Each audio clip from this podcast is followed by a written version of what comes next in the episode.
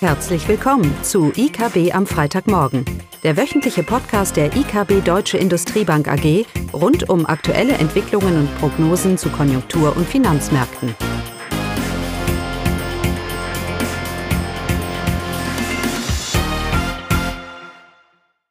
Willkommen zu KB am Freitagmorgen, heute mit Klaus und mir, Eugenia. Ja, und die Themen sind Inflation, EZB und die Implikation des Ukraine-Kriegs für, für das deutsche Wachstum. Und anfangen tun wir mit der Inflation. Ja, das Thema Inflation steht weiterhin äh, im Mittelpunkt. Äh, wir starten mit den USA. Dort wurde für Februar äh, die Inflationsrate veröffentlicht und äh, die steigt jetzt um 7,9 äh, Prozent äh, im Vergleich zum Vorjahr. Das ist der neue Höchstwert jetzt seit 1982. Hier sind auch die Energiekosten der wesentliche Treiber, aber auch die anhaltende Materialengpässe tragen auch zu diesem Anstieg der Inflation bei. Ja, jetzt die äh, Inflationsrate, die äh, weiterhin ansteigt in den USA, zusammen mit den sehr guten Zahlen aus dem Arbeitsmarkt äh, im Februar, die da auch veröffentlicht wurden, erhöht so den Druck auf die Fed, um die Zinsen anzuheben, die auch bereits eine Strafung ihrer Geldpolitik ab Mitte März angekündigt hat. Ja, steigende Inflationsraten beschäftigen auch Deutschland und die Eurozone. Schon vor dem Ausbruch der Ukraine-Krise oder des Kriegs in der Ukraine ist die Inflation durch äh, anziehende Rohstoffpreise und auch Materialengpässe über die letzten Monaten angestiegen. Und jetzt hat die Inflation einen weiteren Schub äh, durch den Krieg in der Ukraine bekommen, aufgrund der steigenden Rohstoffpreise. Ähm, so dass wir auch unsere Prognosen für Deutschland und die Eurozone für dieses und nächste Jahr nach oben angepasst haben. Für dieses Jahr rechnen wir mit einer Inflationsrate für Deutschland äh, von 5,3 Prozent statt 4,6 und für die Eurozone mit 6,6 Prozent.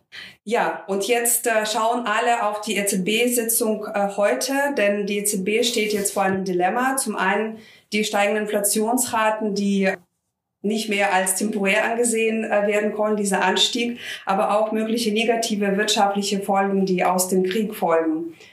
Genau, darum haben sich ja manche Kommentatoren schon im Vorfeld gesagt, dass die EZB gar nichts machen wird. Denn in einer Krise tut man nicht die Geldpolitik straffen. So zumindest mal die Lehre aus einer vorigen Krise. Und das ist ja auch richtig. Allerdings ist ja der Hintergrund einer, dass in einer Krise eine Notenbank Liquidität schaffen muss. Damit äh, vor allem ein Vertrauenseinbruch und hohe Unsicherheit mit sich einhergeht. Dann trocknen Märkte aus, dann das Bankensystem und so weiter und dann brauche ich Liquidität. Naja, über Liquidität brauchen wir uns in der Eurozone keine Gedanken machen. Die EZB-Bilanz, wir wissen alles, die steigt ja sowieso jeden Monat weiter an und die überschüssigen Reserven im Bankensystem liegen jetzt bei über vier Billionen. Also aus der Warte hat die EZB seit Jahren schon Krisenpolitik betrieben und hat den Markt ausreichend mit Liquidität bedient, sodass das kein Argument ist, warum sie jetzt äh, nicht ihren, ihren angedeuteten geldpolitische Wende vorantreiben kann. Und von daher war es auch nicht überraschend für uns, dass sie in der Tat Kurs hält, trotz der Volatilität. Die Frage ist halt, welchen Kurs geht sie denn jetzt hier? Das Aufkaufprogramm wird beendet. Auf Grundlage unserer Inflationsprognosen, sage ich jetzt mal, also über hohe Unsicherheit, was ja auch die EZB gesagt hat. Aber auf Grundlage unserer Inflationsprognosen wird das Aufkaufprogramm im Laufe des dritten Quartals schon beenden. Und das passt in die, in die Erwartung, dass dann eigentlich der Weg frei ist für eine, für eine erste Zinsanhebung noch in diesem Jahr. Die Inflation selber, also ich bin immer wieder überrascht über die EZB. Sie macht sich weiterhin Sorgen über den mittelfristigen Inflationsausblick. Und nicht, dass es nach oben geht, sondern dass es nach unten geht.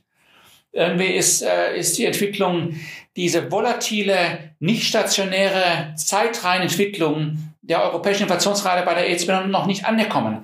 Jeglicher Schock, den wir jetzt in das System induzieren, diese Zeitreihe, hat einen nachhaltigen Effekt. Und darum ist auch diese Ukraine-Krise, haben wir letzte Woche darüber gesprochen, so problematisch, weil sie, sie gibt nicht nur einen weiteren oder einen Inflationsschub, sondern ist ein Inflationsschub nach einem Inflationsschub von Corona und nach Jahren der expansiven Geldpolitik. Und das ist ein toxisches Cocktail, das wir haben, wie wir es auch in der ersten, zweiten Ölkrise hatten. Von daher gibt es bei uns gar keinen Zweifel, dass die Inflationsprognosen aber nach oben angepasst werden. Eugenia, du hast gesagt, wie viel haben wir für Deutschland? 6,6 Prozent? Äh, für die Eurozone, 6,6 Prozent. Genau. genau. Ja, die EZB hat heute ihre Prognose bekannt gegeben von 5,1 Prozent. Also das, ist, das ist nicht machbar. Äh, wie wir aus den USA gelernt haben, ist die Inflationsrate, das war Februar, ne? Ja äh, deutlich angestiegen, auch wegen der Energiekosten. Das wird auch in der Eurozone Februar, März der Fall sein. Und dann liegen wir ganz schnell mit der Inflationsrate auf über 6 Prozent. Naja, die EZB sagt uns, es gibt keinen Handlungsdruck. Und deshalb eine Frage, wenn wir fragen, welchen Kurs schlägt denn jetzt die EZB ein? Dann müssen wir immer, immer uns daran erinnern, was die EZB tut, das tut sie nicht, weil sie Inflationssorgen hat. Denn wenn sie wirklich Inflationssorgen hätten und man müsste die Wirtschaft durch eine geldpolitische Straffung abkühlen, dann müsste man ja von Zinsen von 4, 5 Prozent im Moment, im Moment reden. Ja, so ist immer noch der Gedanke, dass die Inflation von selber sich wieder einpendelt. Ja, einmalige Effekte, keine Zeitrundeneffekte, all diese Begriffe. Und dass dementsprechend hier keine, keine aktives Agieren der EZB stattfinden, stattfinden muss. Und so kann sie eben diese Normalisierung langsam, graduell hier, hier voranschreiben. Aber die implizite Annahme ist immer, dass diese Inflationsrate hier wieder sich normalisiert. Und die Frage ist aber auch, wann sie das tut. Denn wenn ich in drei oder vier Jahren erst zwei Prozent habe, aber inzwischen habe ich eine höhere Inflation, dann gibt mir das Zweitrundeneffekte. In Deutschland haben wir die Situation, letztes Jahr Inflation drei Prozent, dieses Jahr über fünf Prozent, insgesamt acht Prozent Einkommensverlust, wer keine Kompensation hat. Das wird sich widerspiegeln in den Lohnforderungen und in der Inflationserwartung. Ja?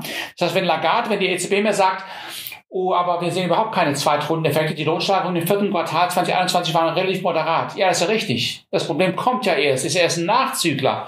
Lohnforderungen sind ja ein Nachzügler der Inflation. Denn die Lohnforderungen auch in Deutschland sind ja rückblickend. Man stellt eine Lohnforderung auf Grundlage der aktuellen Inflation. Und die ist ja rückblickend. Letzten zwölf Monate Entwicklung. Das heißt, das kommt ja alles, alles noch. Also wir gehen davon nicht weg, dass wir hier doch langsam systematische Inflationsrisiken für die europäische, für die deutsche Wirtschaft sehen. Und auch, weil die EU sich ja äh, einig ist, dass jegliche zukünftige fiskalpolitische Maßnahme wegen der Ukraine-Krise ja auch über EU-Anleihen finanziert werden kann. Nochmal, was ist unser Argument immer? Dass eine expansive Geldpolitik in Kombination mit einer expansiven Fiskalpolitik zur Inflation führt. Weil die Notenbank zwar Geld schaffen kann, aber es kann nur über die Regierung, über die Staaten in die Realwirtschaft gepumpt werden. Wenn die EZB Anleihen kauft und überschüssige Reserven schafft, die sitzen erstmal rum. Aber wenn sie dadurch den Staat in die Möglichkeit versetzt, über niedrige Zinsen und so weiter, ihr äh, massive neue Anleihen zu begehen, dann ist es nicht nur Staatsfinanzierung indirekte, sondern es ist eben auch inflationär, weil dieses Geld, das die EZB schafft, dann auch in der Realwirtschaft landet. Und das sehen wir aktuell, das sehen wir letztes Jahr schon. Und das wird durch diese EU-Anleihen nochmal vorangetrieben. Wenn wir jetzt diese 100 Milliarden und alle Wiederaufrüstung des Westens, dass wenn wir alles über EU-Anleihen finanzieren, das heißt für die einzelnen Staaten, sei es Italien, Frankreich, auch Deutschland, ist überhaupt, ist überhaupt keine fiskalpolitischen Implikationen erstmal. Die Schuldenquoten werden ja nicht steigen. Die EU-Schuldenquoten steigen insgesamt. Aber die werden da nicht reingerechnet. Und die EZB wird sicher ein freudiger Aufkäufer sein. Gut, das wird er jetzt hier langsam beenden. Aber das wird ja Gewehr bei Fuß stehen und im Notfall immer ein freudiger Käufer von EU-Anleihen Anleihen sein. Das heißt, der Boden ist da, haben wir schon länger thematisiert mit Corona auch, dass wir diese Integration der EU vorantreiben. Corona als Katalysator, auch die Ukraine-Krise ist ein Katalysator. Haben wir auch gesehen, nicht nur politisch natürlich, weil man so zusammensteht, auch mit den Sanktionen, sondern auch finanziell, weil man jetzt gemeinsam jegliche zusätzliche Kosten über die EU-Anleihen finanziert. Das mag gut sein oder nicht gut sein. Der Punkt ist, die Nachfrage in der Wirtschaft wird auch in dieser Krise nicht einbrechen, wegen der Fiskalpolitik. Und dann gibt es eben Inflation. Das haben wir auch mit Corona, Corona gelernt. Wir werden viel gefragt jetzt, was heißt denn für die Realwirtschaft, auch für die deutsche äh, Realwirtschaft, wenn denn jetzt hier äh, die Ukraine-Krise im Allgemeinen und da muss man immer bedenken, dass es ja nicht nur um Handelsverflechtungen geht mit Russland, sondern es geht ja jetzt schon um äh, Unsicherheiten und, und Investitionssorgen und so weiter. Es, das ist auch eine geopolitische Krise, die wir hier, die wir hier haben. Und darum sind die Implikationen für die Realwirtschaft einiges höher, als was man es vielleicht anhand der Handelsbeziehungen vermuten lässt. Denn die sind ja überschaubar. Das haben wir übrigens auch aus der Krim-Krise gelernt. Aber solange es keine globale Krise gibt, im Sinne, dass auch die US-Wirtschaft und China-Wirtschaft infolge von massiven Lieferversorgungsengpässen und eskalierenden Rohstoffpreisen, Öl, Energiepreisen, wenn das nicht der Fall ist, dann ist das Risiko für die deutsche Wirtschaft gemäß unseren Modellen jetzt doch eher, eher überschaubar. Beziehungsweise man muss hier ganz klar unterscheiden zwischen den beiden. Denn hält sich das regional, wie es aktuell auch der Fall ist. Das heißt, Russland liefert weiter und man hat Sanktionen angeführt und es gibt geopolitische Tensions, klar. Aber es belastet weder die US-Konjunktur noch die chinesische.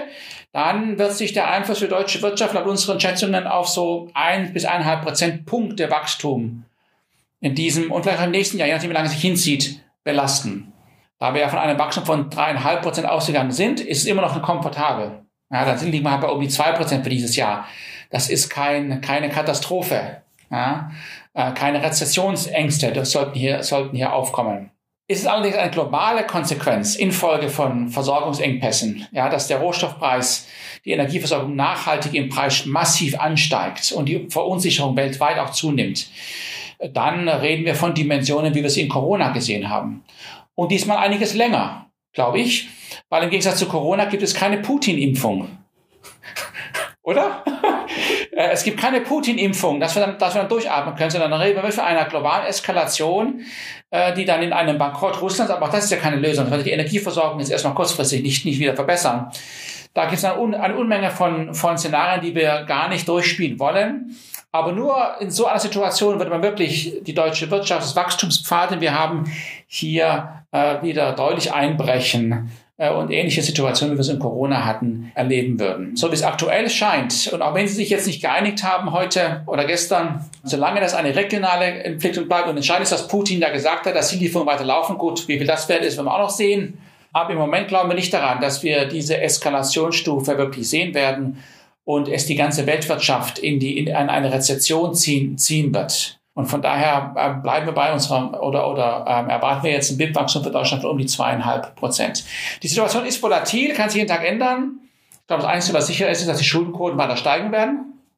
Aber auch das ist kein großes Problem, weil die EZB ja hier ein großer Ankäufer ist und die EU ja noch viel Kapazitäten hat.